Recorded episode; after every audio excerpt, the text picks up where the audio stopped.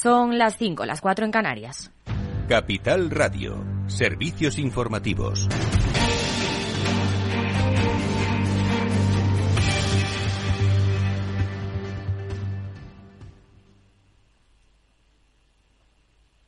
Miramos hacia atrás en nuestra historia eh, cuán importante hubiera sido, en momentos muy difíciles también de la historia en España, haber contado con la solidaridad internacional.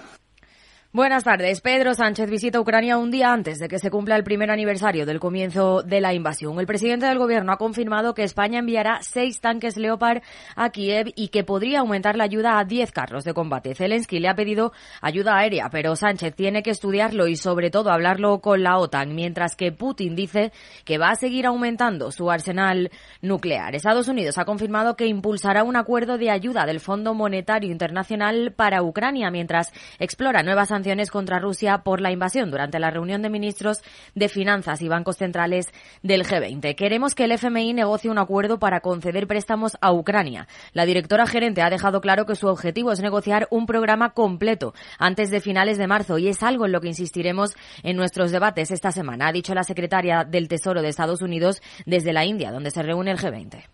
Elogiamos a nuestros aliados por aumentar su ayuda directa y creemos que es fundamental que el Fondo Monetario Internacional avance rápidamente hacia un programa totalmente financiado para Ucrania, como han dicho que harán.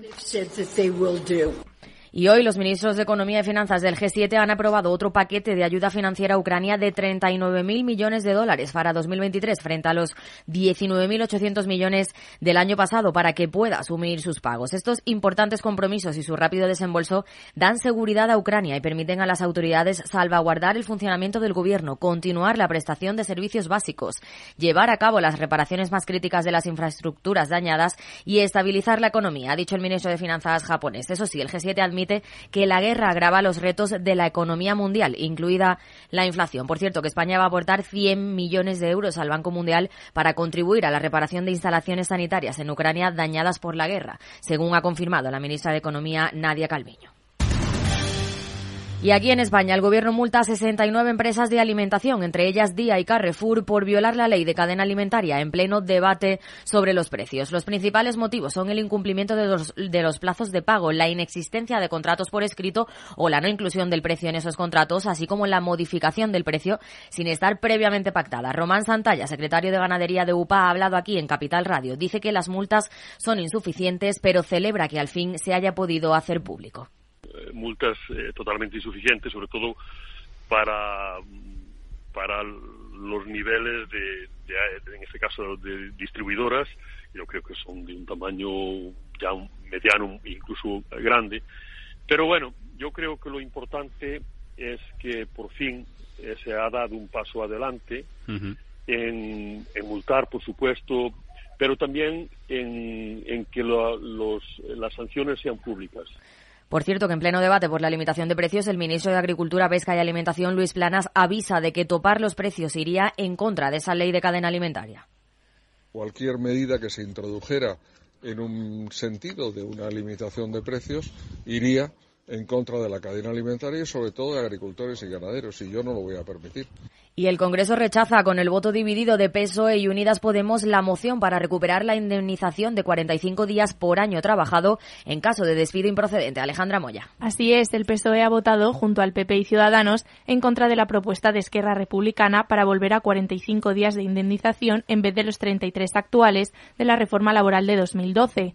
De esta forma, los socialistas se distancian más de su socio de gobierno, Unidas Podemos, que sí ha votado junto a partidos de izquierda a favor de la moción, ya que consideran que el despido en España es demasiado barato. En el Pleno, la diputada socialista Mercé Perea ha reconocido que la reforma laboral de 2012 fue funesta, pero echa en cara a RC presentar una moción con el único objetivo de significarse y confrontar. Claves del mercado. A media hora de que conozcamos cómo han terminado la sesión las principales plazas europeas, tenemos los mercados en tono mixto. El IBEX camina con ganancias del 0,60% en los 9.227 puntos. En el mercado de divisas, según las pantallas de XTV, un euro se cambia por 1,0597 dólares. Más información aquí en Capital Radio con Rocío Arbiza, Mercado Abierto. Toma, clavado. Mercado Abierto con Rocío Arbiza. Cinco minutos, los que pasan de las cinco en punto de la tarde, de las cuatro si nos están escuchando desde Canarias. Seguimos, seguimos en Mercado Abierto en una jornada en la que tenemos, si echamos un vistazo a los índices, tono positivo en las plazas europeas, con la excepción apenas de la Bolsa de Londres. Alzas, aunque discretas también, al otro lado del Atlántico, en Estados Unidos.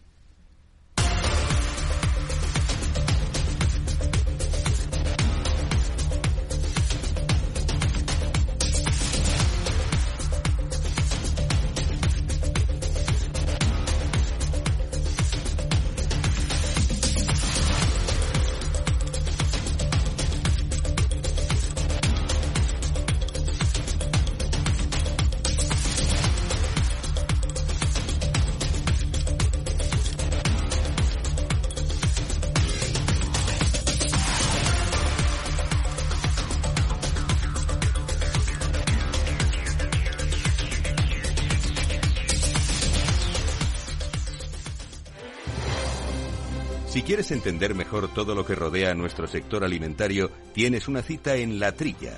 Un gran equipo de especialistas te acercará a la actualidad económica y política desde el campo hasta la mesa.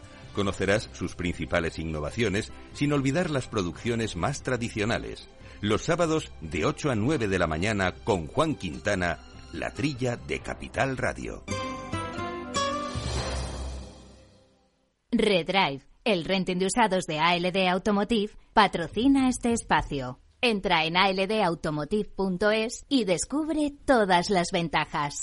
En los próximos minutos nos vamos a acercar a la que es la protagonista de la jornada en la Bolsa Española Telefónica. Después de presentar resultados del último ejercicio, crecen ingresos anuales por primera vez en siete años. Los números los están recogiendo los inversores hoy con tono positivo en bolsa. En la rueda de prensa de explicación de esos resultados de Telefónica ha estado nuestra compañera Selena Niezbala.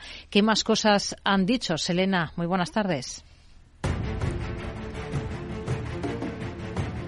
Pues Telefónica parece estar centrada en el despliegue del 5G y la digitalización de los procesos. En los últimos tres años, el volumen de datos que pasan por sus redes se ha multiplicado por dos y en la publicación de cuentas relativas a su último año fiscal, José María Álvarez Payete ha querido dejar claro que estamos ante una nueva era, ante un superordenador que requiere cambios.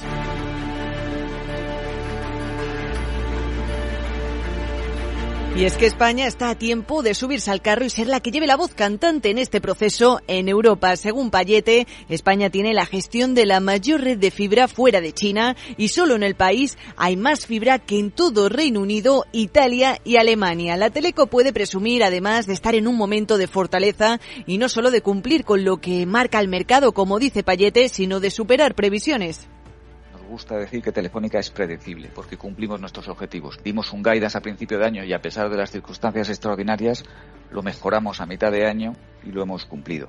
El grueso de las inversiones del grupo se centra ahora en el despliegue de redes con un descenso de su deuda neta en 11.000 millones y en un ejercicio en el que ha vuelto a destacar una alta tasa de fidelización del cliente con un ingreso medio por cada uno de ellos que supera los 90 euros. Todo ello en un contexto de pensiones inflacionistas y con una EBITDA que mejora a su vez en un entorno de mercado más racional. En lo que se refiere a su guidance para el presente ejercicio, Telefónica dice no tener en el radar operaciones que puedan implicar grandes desinversiones, pero sí mantener el crecimiento cautelar de ingresos y EBITDA. La venta de Torres Celsius eh, deja sin un portafolio significativo ahora la compañía, con la excepción, eso sí, del 50% de Cornerstone en Reino Unido, un activo muy atractivo, dice la operadora, en el que todas las opciones estarían abiertas. Los pilares económicos de América Latina, por otro lado, son sólidos. Ahí se ha podido ver eh, reflejado en las cuentas de la Teleco con una mejora en todos sus mercados en ingresos y a doble dígito en el caso de Brasil, a pesar de la inestabilidad política y en esta tesis Telefónica dice no verse afectada con sus servicios. Incluso la directora financiera de la Teleco, Laura Abascolo, considera que la situación ha sido mucho más convulsa en Europa. el entorno macro en la región casi ha sido más turbulento el de Europa. Eh, la inflación sí ha tenido algún repunte en algún país, pero ha estado más eh, medida. Y es que la presentación de resultados de la compañía de Telefónica ha dado que hablar también sobre otros muchos más asuntos. Por ejemplo, sobre la fusión en el sector protagonizada en esta ocasión por Orange y Más Móvil. El presidente de la compañía ha dicho que espera que sirva como un test para la Unión Europea. Yo creo que debe ser aprobada con mínimos remedios o sin remedios. Porque cuando uno analiza lo que decíamos antes de el impacto de esas nuevas redes, cuántas redes hay, con quién se compite, quién es tu competidor más próximo, la, teoría de la competencia y la aplica a estas nuevas redes, lo que se pone manifiesto es que el mercado español, para empezar, es distinto. Porque esas nuevas redes ya están desplegadas, ya hay competencia efectiva en el porcentaje muy alto del territorio nacional. Más móvil tiene significativamente, significativamente menos red que, que Orange en definitiva, el directivo prefiere ese mal menor que implique el nacimiento de un rival más fuerte, pero sin condiciones antes que aumentar la competencia con una transacción basada en ventas de activos. Todo ello el mismo día en el que el comisario de la Unión Europea, Thierry Breton, ha abierto este jueves a consulta pública si las grandes plataformas de creación de contenido como Google o Netflix eh, tendrían la posibilidad de que paguen un peaje a los operadores nacionales de telecomunicaciones. Ahí Telefónica ya sabe Vemos que ha pedido en varias ocasiones que las eh, multinacionales tecnológicas asumiesen parte de esos costes de la inversión de infraestructuras, ya que también dice disfrutan de sus beneficios. Seis grandes compañías ocupan el 60% del tráfico de datos que va por esas redes nuevas y no contribuyen en nada a su despliegue. Entonces parece lógico y justo pensar que es el momento de escribir unas nuevas reglas, unas nuevas reglas del siglo XXI. Y matiza Payete. Nosotros lo que creemos es que España es líder europeo en despliegue de fibra óptica y por lo tanto tiene la oportunidad de ser pionero en ese nuevo paradigma eh, regulatorio. Y eso aplica desde luego tanto a la, a la, regulación tradicional de telecomunicaciones como a las redes, de, a, las, a la regulación de competencia. Eh, creo que es una cuestión justa. Y me voy a parar ahí Y volvemos a detenernos en el año 2015, momento en el que Telefónica deja de aumentar sus ingresos. Ese mismo año, la compañía se ve obligada a ceder en el mercado mayorista contenido a sus rivales. Lo hace por la compra de Digital Plus, que le otorga una posición de dominio en este sector, una condición que termina en abril y de la que no se esperan prórrogas, tal y como ha señalado el secretario del Consejo y responsable de regulación, Pablo Carvajal y no esperamos ninguna regulación sobre la televisión de pago, ¿eh? porque al caducar los, los, eh, las condiciones obviamente pierden totalmente su vigor y no hay ninguna condición de mercado que autorice a la CNMC a intervenir. Y no estamos desde luego con una posición dominante en ese mercado. O sea que con todo esto parece que ahora sí que sí los inversores habrían encontrado un aliciente para volver a confiar en Telefónica, esa compañía entre las grandes del IBEX que se ha quedado rezagada en bolsa en este rally de inicio de ejercicio. El mercado tiene que ver pruebas de que realmente está dando resultados. Las principales pruebas es que vuelvas a crecer en ingresos. Llevábamos mucho tiempo cayendo en ingresos, pero la gente opina que la voz tiene que ser gratis, por tanto dejamos de poder facturar por la voz y al mismo tiempo nos surgió un producto como los datos que la gente adora y crece a doble dígito. Por lo tanto, durante un tiempo te caen los ingresos y además tienes que invertir más para desplegar esas redes. Esa es la travesía que hemos hecho en el mercado y por eso creemos que ahora creemos que se dan las circunstancias para que la trayectoria cambie. Y por supuesto, no nos olvidamos de la Web 3, el metaverso y la inteligencia artificial. Todos ellos conceptos muy defendidos por Payete que marcarán el proceso de transformación tecnológico actual. Y atención a esta palabra, Network as a Service, que seguramente aparecerán muchos de los avances y anuncios de Telefónica la próxima semana en el Mobile World Congress de Barcelona.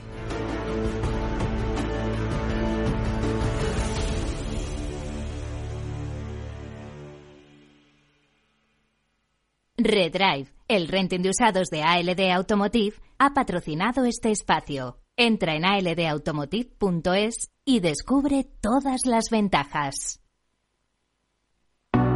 ¿Busca un broker de confianza? Con CMC Markets obtendrá acceso a más de 12.000 mercados a nivel mundial, estando siempre respaldado por nuestro equipo local. Opere en CFDs sobre el DAX, Dow Jones, IBEX, oro o acciones con un broker regulado supervisado por la CNMV. Opere con el mejor. Pruébelo sin compromiso con una cuenta demo. Entre en cmcmarkets.es o llame al 911 140 700. CMC Markets, más de 30 años al servicio de los inversores. Los CFD son instrumentos complejos y están asociados a un riesgo elevado de perder dinero rápidamente debido al apalancamiento. El 77% de las cuentas de inversores minoristas pierden dinero en la comercialización con CFDs con este proveedor. Debe considerar si comprende el funcionamiento de los CFDs y si puede permitirse asumir un riesgo elevado de perder su dinero. Moto. Curvas. Todo sobre ruedas. Es muy simple asegurarse con el Betia. Simple, claro, el Betia.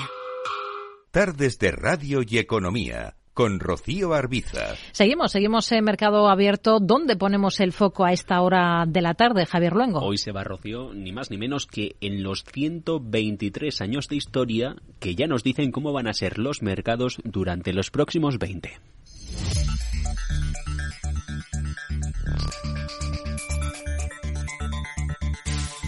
Según números de 35 países con históricas que se remontan a 1900. Datos que si miramos a la bolsa cubren un total de 90 naciones reflejadas en este informe de Credit Suisse en el que se pronostica qué va a pasar en el mercado y por ende a los inversores en cartera durante las próximas dos décadas. Primero, el foco en los números. En los últimos 123 años, las acciones han arrojado un rendimiento anualizado ajustado por inflación del 5% por encima del 1,7 que firmaron los bonos y las cuatro décimas para las letras del Tesoro estadounidense.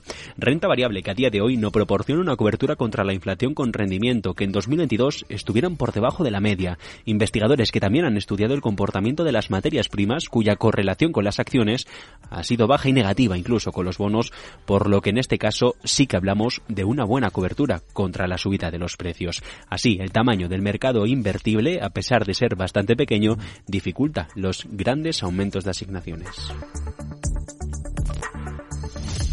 ¿Qué va a pasar a partir de ahora? En el futuro estiman que la prima de riesgo sobre renta variable frente a las letras se sitúa en el entorno del 3,5%, cifra inferior al 4,6%, aunque esto todavía se traduce en que los inversores deberían duplicar su dinero en relación con las facturas gubernamentales a corto plazo en 20 años. Señalan desde la entidad helvética que a pesar de los rendimientos futuros, los reales tienden a ser mejores en tiempos de tipos más altos que en tipos más bajos, citando datos de unos 2.487 países al año. Se estima que la generación X, ojo aquí, Rocío, verá aproximadamente un rendimiento similar en acciones con respecto a los millennials, es decir, entre tú y yo, pero con rendimientos de bonos mucho peores.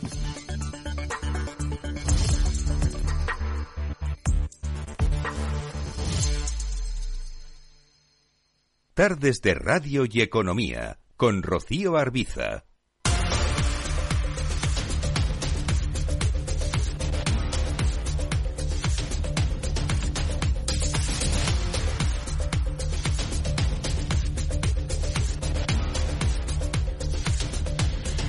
Miramos al mercado de divisas, miramos a la macro del día con Diego Morín, analista de IG. Diego, ¿qué tal? Muy buenas tardes. Muy buenas tardes, Rocío. En Estados Unidos hemos conocido algunas referencias, como cada jueves dato de paro semanal, también tenemos esa nueva estimación del PIB del cuarto trimestre en la primera potencia económica mundial. Se rebaja esa estimación anterior que estaba en el 2,9%, se queda en el 2,7% en tasa interanual. ¿Con qué se queda de, de toda esta macro? Bueno, a ver, eh, era un dato que prácticamente podríamos haber esperado. Si es verdad que en términos eh, interanuales, ¿no? El PIB avanza a un ritmo, eh, avanzó en este caso un 0,9% en el último trimestre del 2022, ¿no? creo que para los próximos meses esto se puede repetir, ¿no? Es decir, dada la situación macroeconómica actual, podríamos estar a un ritmo de desaceleración mayor que, que, la actual. También tenemos los tipos altos, presiones inflacionistas, por tanto yo creo que tenemos eh, un mix ¿no? Que, que, prácticamente podría crear un menor ritmo de crecimiento en la primera economía del mundo. Hoy hemos escuchado a la secretaria del Tesoro de Estados Unidos, Janet Yellen, está en la India para la reunión de ministros de Finanzas y gobernadores de bancos centrales del G20.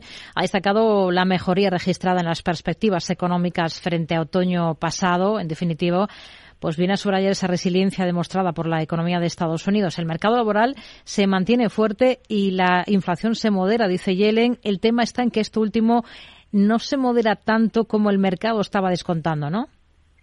Pues claramente no. Eh, las presiones inflacionistas siguen vigentes y es verdad que hemos visto, ¿no? Después de esas políticas monetarias de la Fed, una disminución eh, desde eh, junio del año pasado, pero estamos hablando de una inflación que se mantiene por encima de los objetivos eh, prácticamente no que, manejan los bancos centrales. Por tanto, comentarios como creo, desde mi humilde opinión, como el de Yellen, pues creo que hay que obviarlos porque la situación económica no es nada, no es nada positiva hmm. y, bueno, tenemos una Fed que, que va a seguir subiendo tipos de interés más allá incluso del 5%, como nos dejaron más o menos claro ayer las actas de la FED.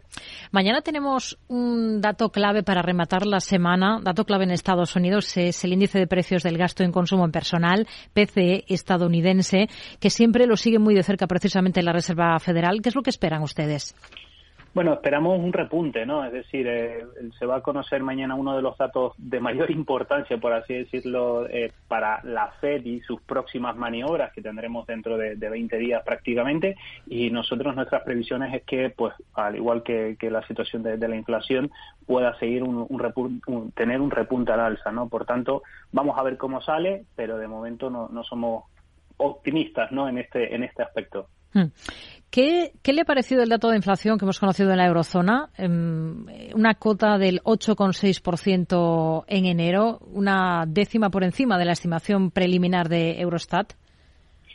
Bueno, pues la situación en Europa es complicada y difícil. Eh, estamos viendo pues cómo las presiones inflacionistas eh, están siendo bastante complicadas ¿no? de combatir eh, pese a lo que está realizando ¿no?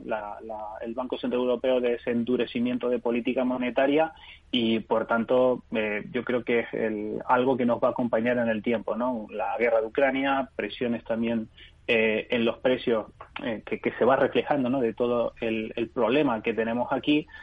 por tanto, no, no tenemos un panorama bastante alentador. Hmm. Se están incrementando las apuestas aquí en Europa sobre ver los tipos del BCE en el 3,5 mínimo, pero incluso el 3,75. ¿Ustedes? Bueno, eh, sí es verdad que se está hablando de nuevas subidas de 50 puntos básicos hasta el próximo junio, eh, pero nosotros claramente no vemos descabellados unos tipos de interés en el, en el entorno del 4% aquí en Europa. Tenemos eh, esta jornada bajada de tipos en, Turquía. El Banco Central del país ha decidido bajar el tipo de interés de referencia a 50 puntos básicos. Lo ha situado en el 8,5% con el fin de prestar apoyo a la recuperación después de los terremotos registrados el pasado 6 de febrero. En este caso la decisión nos sorprende, ¿no? Lo llamativo habían sido movimientos similares anteriores eh, que había mantenido el Banco Central del país pese a esa hiperinflación que registra Turquía, ¿no? Sí, efectivamente. Eh, ha sido, pues bueno, la situación es bastante crítica en, eh, en el país. Eh, bueno, es una situación que podríamos esperar, ¿no? Como bien menciona. Y creo que otro de los puntos que también tiene el, el, gobierno de Erdogan está puesta en el foco en las próximas elecciones, ¿no? Que eso también hay que tenerlo en cuenta y donde su propio gobierno se juega y mucho. Así que, bueno, no es descartable que en próxima, en próxima semana o meses, cuando se vuelva a revisar esta situación de tipo eh, en Turquía sigan disminuyéndolo, pero de momento ya digo que podríamos tirar casi más a algo político que, a la situación actual que desgraciadamente está pasando el, el pueblo turco. Diego Morín, analista de IG, gracias. Muy buenas tardes. Muchas gracias. Un abrazo, Rocío. Si miramos a, las divisas, al euro en concreto, hoy tenemos una jornada de recortes, de retrocesos frente al billete verde estadounidense. Está por debajo incluso de esa cota de 1,06 en 1,0591 unidades a esta hora de la tarde con caídas del 0,12% según las pantallas de XTV. Selena. Los de xtv.com se han propuesto que te conviertas en inversor en bolsa sí o sí. ¿Y qué han pensado para ello? Regalarte una acción. Sí, sí, de regalo, gratis. Solo tienes que entrar en su web, hacerte cliente, realizar una aportación de cualquier valor para activar la cuenta y te dan una acción gratis para que puedas empezar. Sin más, comprueba lo que te digo en xtv.com xtb.com, un broker, muchas posibilidades. A partir de 100.000 euros al mes, la comisión es del 0,2%, mínimo 10 euros. Invertir implica riesgos. Capital Radio 103.2 En la era de la realidad virtual y teletrabajo, las empresas utilizan cada vez más los servicios en la nube e Internet se convierte en la nueva red corporativa. Pero la nube no siempre es un entorno muy seguro. Zscaler, con su nuevo y radical modelo Zero Trust, asegura usuarios y cargas de trabajo tanto de aplicaciones públicas como privadas. Descubra más en zscaler.es. ¿Está pensando en montar una empresa pero no se atreve a dar el paso en solitario? ¿Busca una marca conocida y consolidada que le respalde? En Franquiciados le ayudamos a elegir el negocio que más se ajuste a sus necesidades. Franquicias de éxito, innovadoras, de baja inversión. Los miércoles a las 12 en Capital Radio tienen una cita con el único programa de radio de España especializado en la industria de la franquicia. Franquiciados con Mabel Calatrava.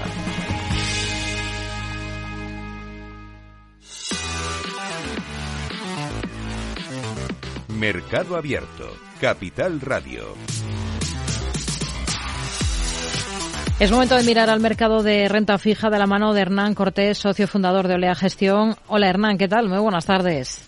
Hola Rocío, buenas tardes. Bueno, lo primero de todo, vamos a ver qué, qué, ha dado de sí esta jornada en el mercado de deuda, en el mercado de renta fija. Estamos viendo, por ejemplo, al bono alemán a 10 años recortando su rendimiento hasta niveles más o menos del 2,47%. Al español también con recortes hasta el 3,5%, más discretas esas caídas en el caso del rendimiento del bono estadounidense a 10 años, el 3,90% en estos instantes, que ha sido lo más interesante de esta jornada?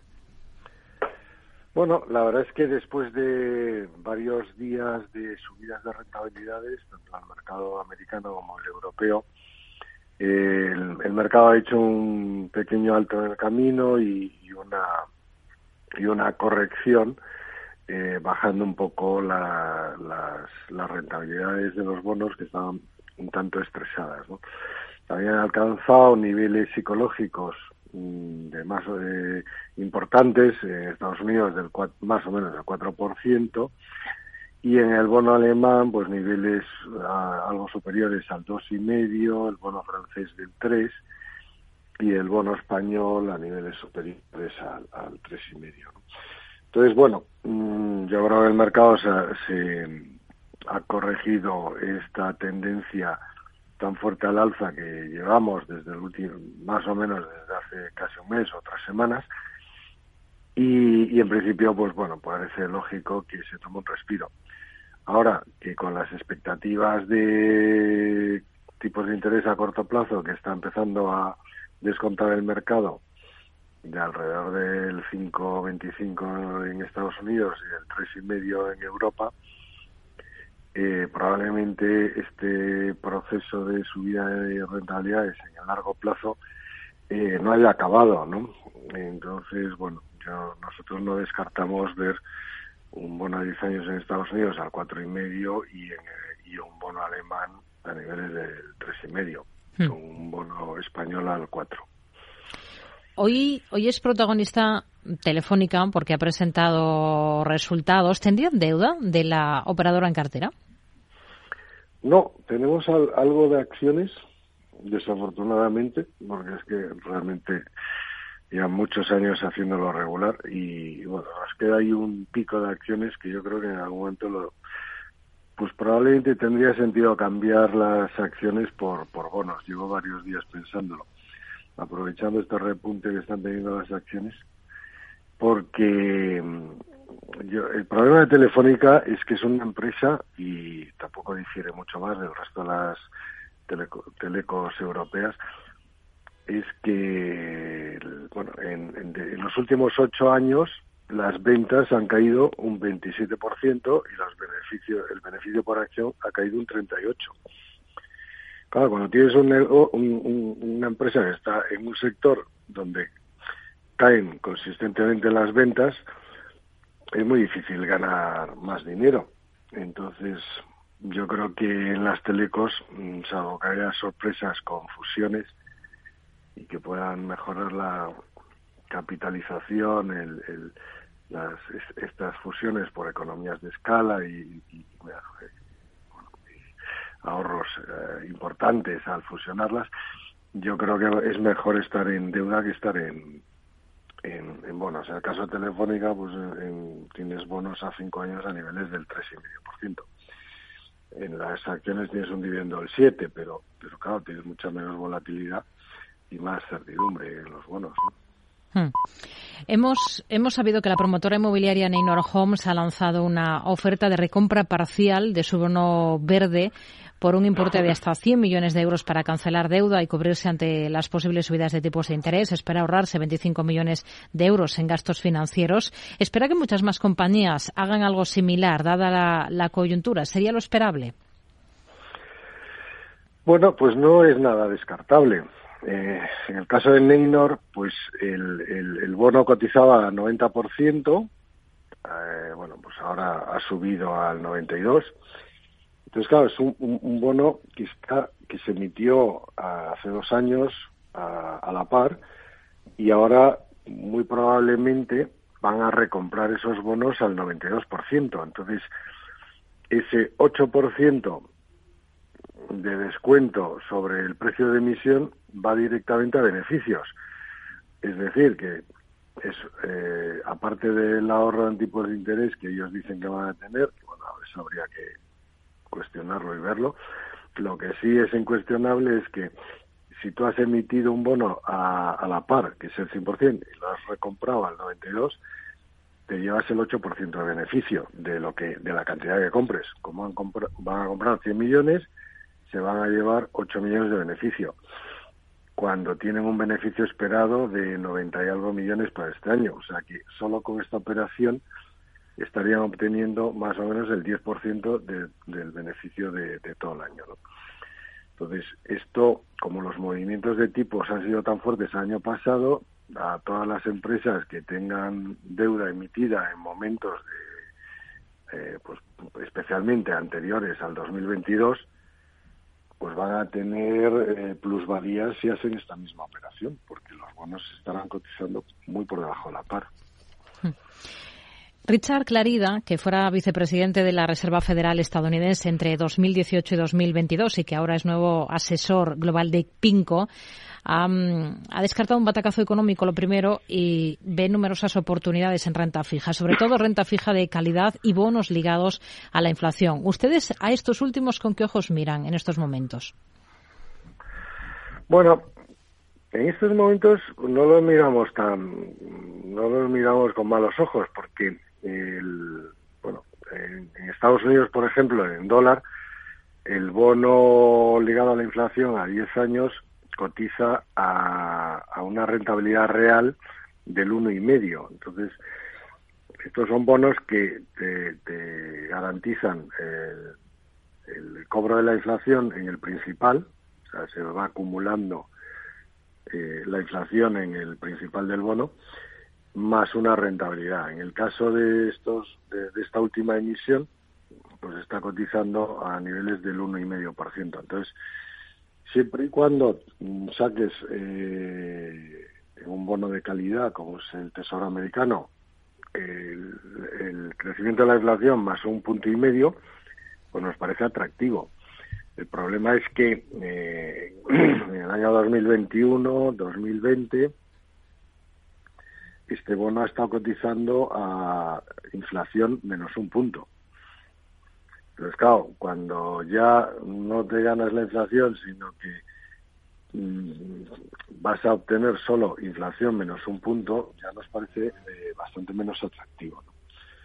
Entonces, bueno, yo creo que, que sí ahora en este momento los bonos ligados a inflación están a bastante mejor nivel de lo que han estado en el, en el 20 y en el 21 sin duda. Hmm. Hernán Cortés, socio fundador de Olea Gestión. Gracias por su análisis con nosotros. Muy buenas tardes. Gracias, Rocío. Adiós. Vamos a analizar el cierre de la sesión en la Bolsa Española y lo vamos a hacer con la ayuda de Franco Machiavelli, responsable de análisis de Admirals España. Hola, Franco, ¿qué tal? Muy buenas tardes. ¿Qué tal, Rocío? Buenas tardes. Bueno, una jornada positiva para las bolsas en Europa, con repuntes en el selectivo, en el IBEX 35. ¿Cómo quedan las cosas tras esta sesión? Bueno, al final teníamos que vigilar bastante justamente esa zona, esa resistencia, ese techo en el, bueno, más o menos en 9.100 aproximadamente. De momento, tono positivo. Si bajamos un poquito la temporalidad, pues siempre y cuando mantengamos esas últimas directrices alcistas, gráfico de cuatro horas que viene manteniendo la, la reciente pauta estructural, no ocurriría, no tendríamos malas noticias. Así que continuamos con, eh, la tendencia principal. Hmm.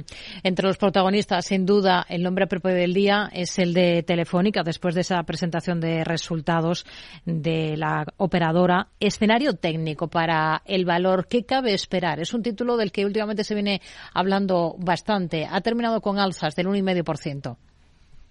Correcto, exacto. Alzas del uno y medio y hay que destacar algo que realmente ha sido bastante positivo de cara Telefónica y es que más o menos estuvo más de tres meses atrapada en el rango del soporte 3,2, techo 3,6. Finalmente ya estamos pues por encima de este nivel, buena señal, buen dato, pero no nos olvidemos que la tendencia general, al final lo que nos está señalando es Techo diagonal, resistencia bajista diagonal desde agosto 2015 hasta que no superemos el 4,9, ese cambio estructural no se llevaría a cabo, pero en el corto plazo de momento lo que estamos viendo hmm. es optimismo. Mañana tendremos una auténtica avalancha de resultados aquí en España, por ejemplo, los de Amadeus. ¿El valor cómo lo ve por técnico?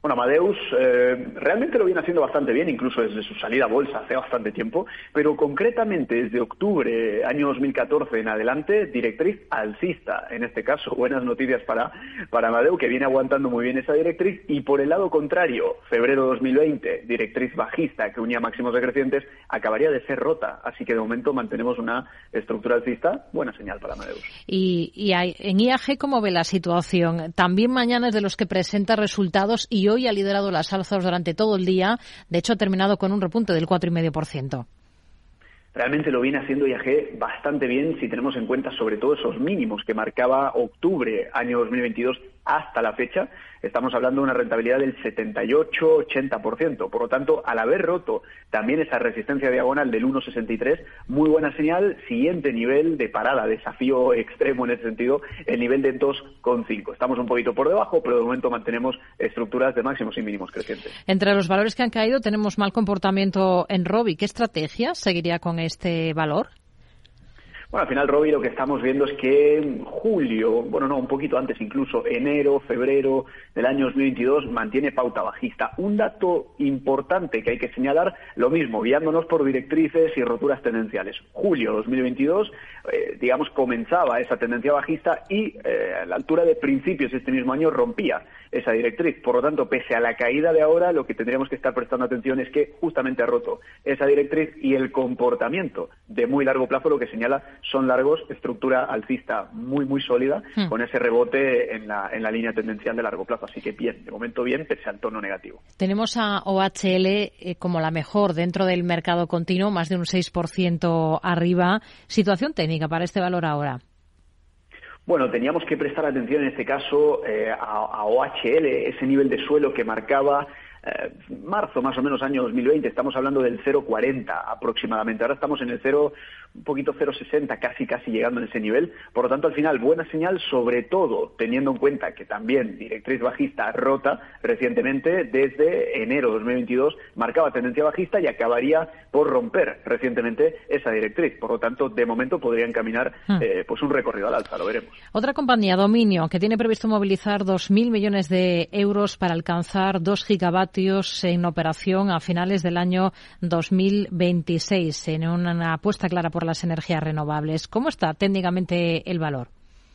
Bueno, importante en este caso vigilar para, para Dominion justamente la zona actual. Justamente en la zona actual en la que se encuentra, zona de los 57 aproximadamente, es un suelo bastante importante que viene aguantando el hecho de que no caiga más. Por lo tanto, al final, esa franja, ese rango comprendido entre la zona actual, zona 57, hasta el techo relevante 87, podría otorgar pautas alcistas de, de corto y medio plazo, mejor dicho, pero el comportamiento que tenga justo ahora en el nivel de soporte actual será determinante para justamente justamente evaluar lo que estamos comentando, esas subidas de corto y de medio plazo. Nos quedamos con ello. Franco Machiavelli, responsable de análisis de Admirals España. Gracias. Muy buenas tardes. A vosotros un saludo. Una jornada, como decimos, de tono positivo para las bolsas en Europa, con alzas en el selectivo, en el IBEX 35. Les recuerdo que a partir de las seis tendremos consultorio de bolsa. Esta tarde con Carlos Doblado, de Black Bear Broker, que si quieren ir participando con nosotros, por ejemplo, pueden ir enviando dudas al correo del programa, que es oyentes@capitalradio.es. El número de teléfono que tenemos a su disposición, por si quieren intervenir luego esta tarde con nosotros en directo, es el 91 283 33 33. 91 283 33 33. Y nos pueden dejar notas de audio a través de WhatsApp en el 687 050 600. 687 050 600. Enseguida hablamos de sostenibilidad. Mercado Abierto. Capital Radio. ¿Te atreves a coger las riendas de tus inversiones? Caser Asesores Financieros te ofrece la oportunidad de unirte a un grupo de profesionales independientes. Tendrás a tu alcance todas las herramientas necesarias para disfrutar de un asesoramiento diferencial, con el respaldo de una de las aseguradoras líderes en el mercado. Caser Asesores Financieros, seguros de tu inversión. Contacta con nosotros en info arroba caserasesoresfinancieros.es o en el 91 762 3442. ¿Busca una plataforma de trading potente? Con CMC Markets tendrá herramientas de trading de nivel institucional en sus manos, con más de 115 indicadores técnicos, osciladores, agenda macro, análisis fundamental de Morningstar. Descubra todo lo que necesita nuestra plataforma de manera gratuita. Opere con el mejor. Pruébelo sin compromiso con una cuenta demo. Entre en cmcmarkets.es o llame al 911 140 700. CMC Markets. Más de 30 años siendo su broker online de confianza. Los CFD son instrumentos complejos y están asociados a un riesgo elevado de perder dinero rápidamente debido al apalancamiento. El 77% de las cuentas de inversores minoristas pierden dinero en la comercialización con CFDs con este proveedor. Debe considerar si comprende el funcionamiento de los CFDs y si puede permitirse asumir un riesgo elevado de perder su dinero. Esta semana en el mercado que viene, Francisco Rodríguez de Achille, socio director de Lombia Capital. Para nosotros hay unas características claves que en este entorno, pero también en cualquier entorno, han funcionado siempre muy bien. ¿no? El tema de tener compañías con baja deuda. Te refinancias tú misma a través de la reinversión de tu mismo flujo de caja. Y eso es importante. Luego un poder de fijación de precios estructural, o sea, que tú puedas capear la inflación aumentando tus márgenes operativos, márgenes sobre vida.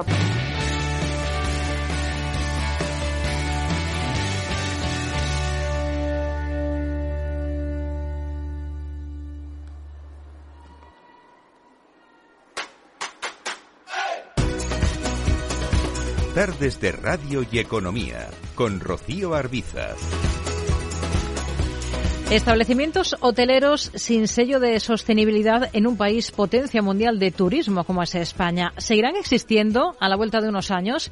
¿Vamos hacia una purga de los portales de reservas con los establecimientos que no estén certificados como sostenibles?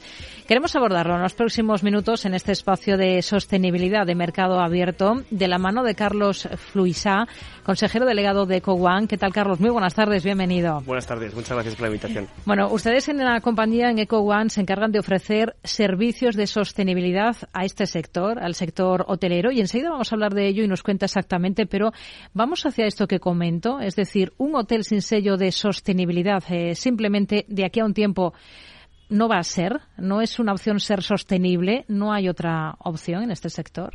Claro, eh, nosotros lo que, lo que vemos en el mercado ya es que no solo el hotelero que por conciencia quiera ser sostenible tiene que ser sostenible, sino que todos lo van a tener que ser por legislación.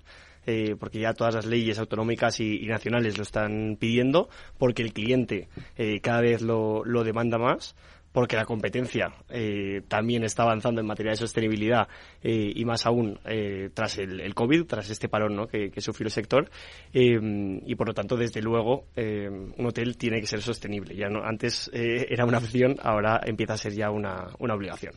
¿De aquí a cuánto tiempo, por ejemplo, en el sector hotelero esa demanda de sostenibilidad es, es mucho mayor? por parte del cliente que quizás todavía en otros o no? Claro, nosotros vemos que el sector turístico, el sector hotelero es uno de los más eh, bueno, de los más frágiles ¿no? a, este tema, porque al final eh, recordemos que la mayoría de nuestro turismo no es nacional, es de es del resto de, Europa, que están muy concienciados en materia de sostenibilidad eh, y que, bueno, que es algo que ya empiezan a demandar. esta semana justo estaba en, un, en una jornada de sostenibilidad hotelera que organizamos en, Valencia con diferentes actores del, sector y muchos de ellos comentaban que la mayoría de reseñas negativas que empezaban a tener en, su, en sus canales de booking y, y canales de reserva eh, ya eran por materiales de sostenibilidad de lo poco sostenibles o de cosas que, que hacían que no era sostenible y que se quejaban sus, sus turistas. Y al final son las estrellas que, busca ya el, el hotelero. Las, cinco o cuatro estrellas ya no sirven, sino que eh, la puntuación de canal turista ya es un booking o es eh, esas reseñas que se dejan en Google.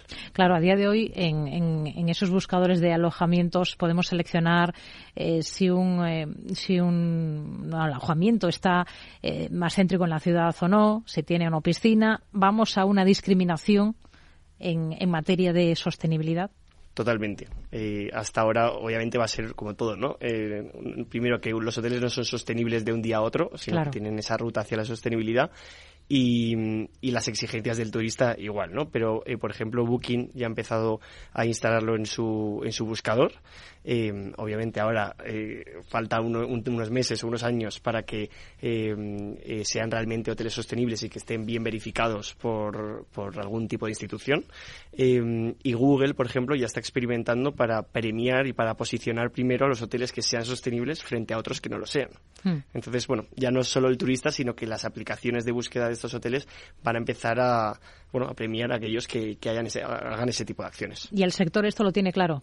lo tiene muy claro. Eh, sobre todo después de. Ha habido un cambio, un antes y un después eh, con, la, con la pandemia, totalmente. Hmm.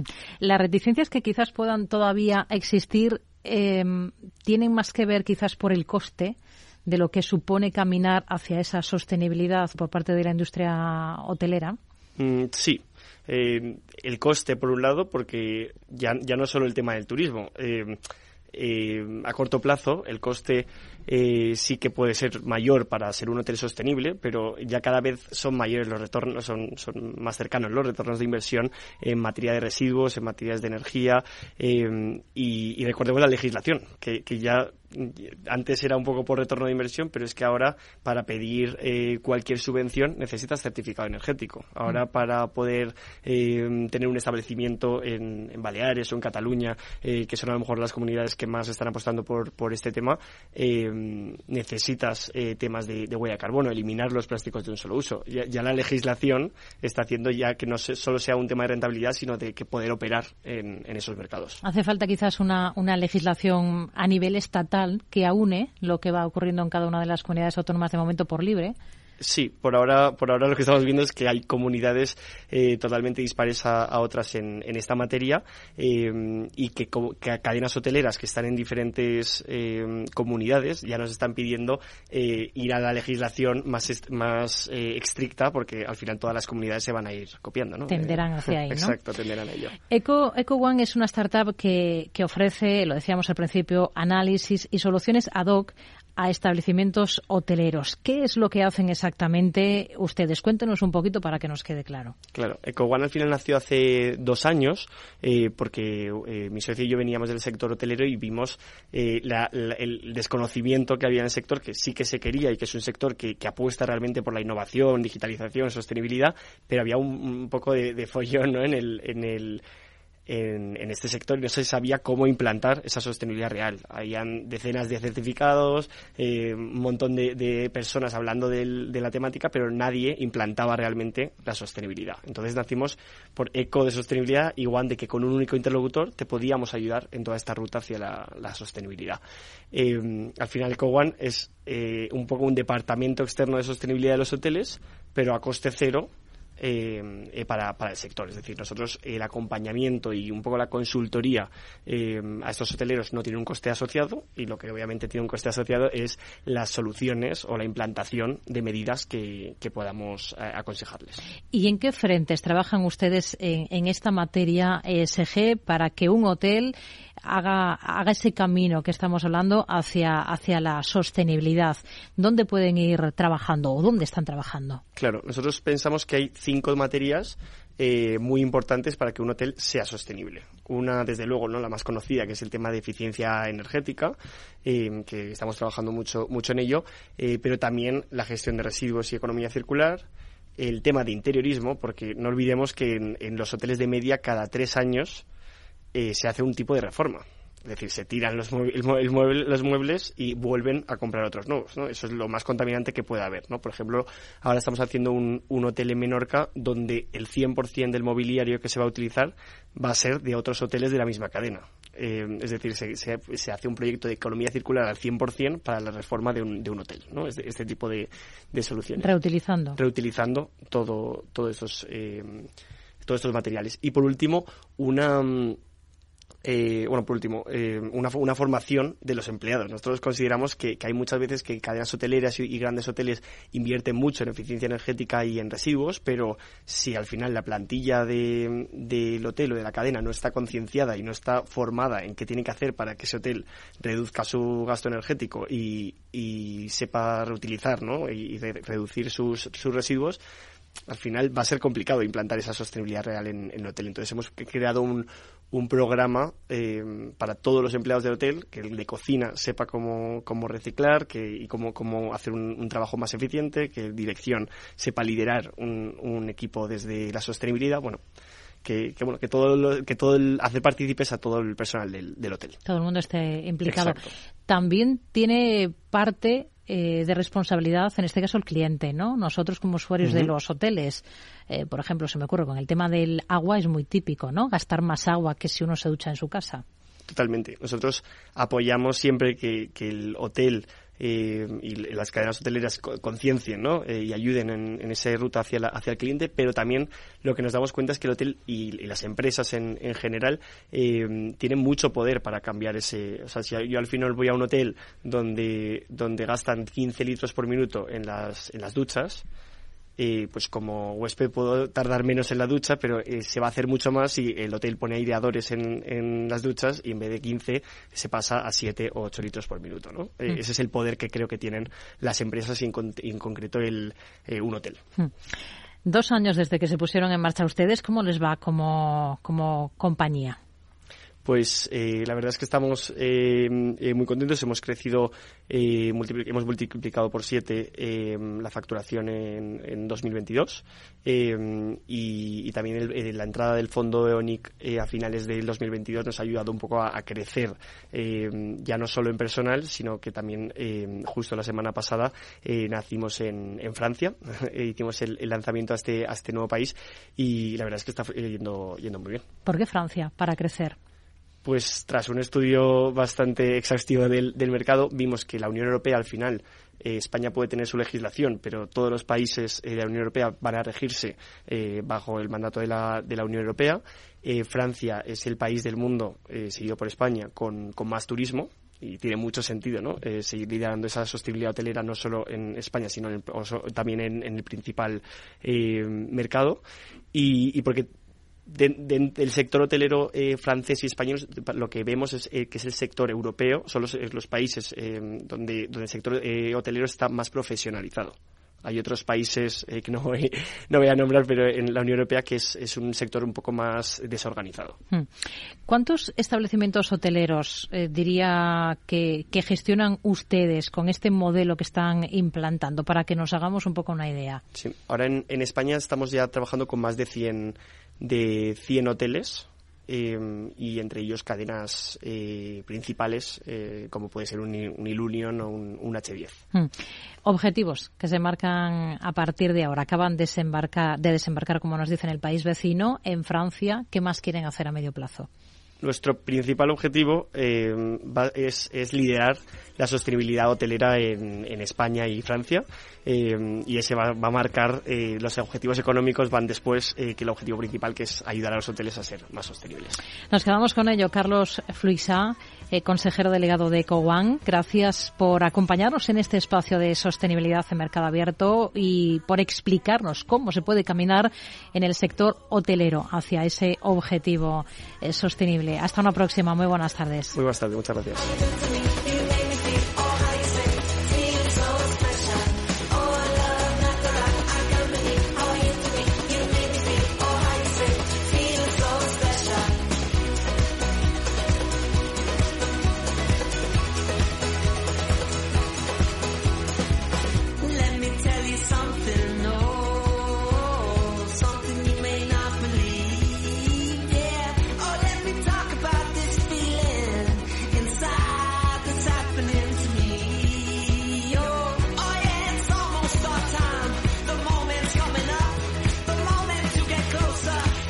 Los discursos presentes en el cine, en el séptimo arte, no dejan de ser un espejo, un reflejo de cómo la sociedad vive distintos temas. ¿Cómo recoge el cine la sostenibilidad? ¿Se han preguntado qué están trasladando los productores, o los, mejor los productos culturales sobre ESG? Es el tema que queremos abordar ahora de la mano de Alberto Mendoza, director de cuentas de la consultora de comunicación y gestión de reputación PROA. Hola Alberto, ¿qué tal? Muy buenas tardes. Hola, ¿qué tal? Muy buenas tardes. ¿Cuál diría que es la nueva película de las energías renovables? Bueno, pues es una película que está cambiando bastante con respecto al guion que teníamos acostumbrados. Y bueno, es notorio que, hemos eh, tenido ahora, por ejemplo, dos eh, producciones muy destacadas en el eh, cine español una de ellas pues eh, triunfadora no en la última gala de los Goya como Asbestas mm. pero también Alcarrás que, ha conseguido pues reconocimientos internacionales donde las energías renovables pues eh, ya tienen un papel eh, más negativo que, positivo son un nuevo villano ahora mismo mm. en algunas producciones para quien no las hayan visto ¿Cuál es esa relación entre estos dos, eh, dos filmes en concreto y las energías renovables? Mm. Bueno, pues eh, sin desvelar mucho del argumento para quienes todavía eh, tengan oportunidad de, verlas, en, en Alcarrás, por ejemplo, pues es una, es una película que muestra pues cómo llega un proyecto, en este caso es una instalación fotovoltaica eh, pues a una, a una zona de, de, agricultura, en este caso de fruta, y bueno, pues hay una familia que tiene que, que lidiar ¿no? con, con, este, con este nuevo negocio donde antes se plantaban melocotones, ¿no? Y en asbestas, pues es eh, la resistencia eh, también de parte de una aldea gallega a la instalación de, aerogeneradores por parte de, una empresa internacional que detona un conflicto bastante importante y que además se basa en bueno en algunos eh, hechos reales que, han acaecido. Por tanto, tenemos una concepción de las energías verdes em, a través de películas como estas, como enemigas, digamos, un poco de la España rural o de la España eh, vaciada. Y esto es un poco lo mm. nuevo, ¿no? Una visión negativa que además la sostiene un perfil que no es el perfil al que estamos acostumbrados, que serían, por ejemplo, los defensores de las energías fósiles, ¿no? Así es. Eh, aquí, por ejemplo, en, Proa Comunicación trabajamos con, eh, bueno, pues con, con, este tema, ¿no? De, de las energías renovables con clientes que, que están allí y lo que detectamos es que ya no es suficiente el discurso pues habitual, ¿no? donde se daba por hecho que las energías renovables eran algo positivo para toda la sociedad, sino que ahora nos damos cuenta de que pues hay mensajes, mensajes que llegan eh, pues de, los territorios donde se están eh, eh, implementando estos proyectos y que ya ya no se quedan eh, solamente en lo que se pueda decir eh, a nivel local, sino que ya están permeando a creadores, a producciones, como decimos, cinematográficas, a series como en otros países que se están haciendo también. Está llegando a otros niveles de activismo eh, urbano, a otros niveles que no, no estábamos acostumbrados. Así que este es un cambio que hay que atender porque, eh, bueno, es una dinámica social mm. que se está reflejando en productos culturales y que no se puede no se puede dejar pasar. Por ejemplo, hay una serie que es eh, nórdica danesa, para ser exactos, que también está un poco en esta línea, ¿no? Mostrando esta otra visión o esta otra otra mm. realidad. Sí, esto es curioso porque a veces pensamos que, que estos fenómenos son de nuestro país, pero realmente en, otras eh, naciones, en otros países como Dinamarca, que, han estado también a la vanguardia de, temas de energía renovable, bueno, pues eh, ha salido una serie que se llama Betrack, La Ruta del Dinero, donde también una la villana un poco de la película de trasfondo es una empresa de energías renovables que, mm, lejos de tener pues unos principios, unos valores, está llevando a cabo pues unos eh, negocios de una manera eh, pues más corrupta a través de fraudes y demás. Entonces, eh, bueno, es algo que está pasando también fuera de nuestras fronteras y que nos exige, bueno, nos exige aparte de atención, pues mm. elaborar también, ¿no? Un discurso mm, que pueda atender estas preocupaciones, innovar también en la, en la comunicación y, y atender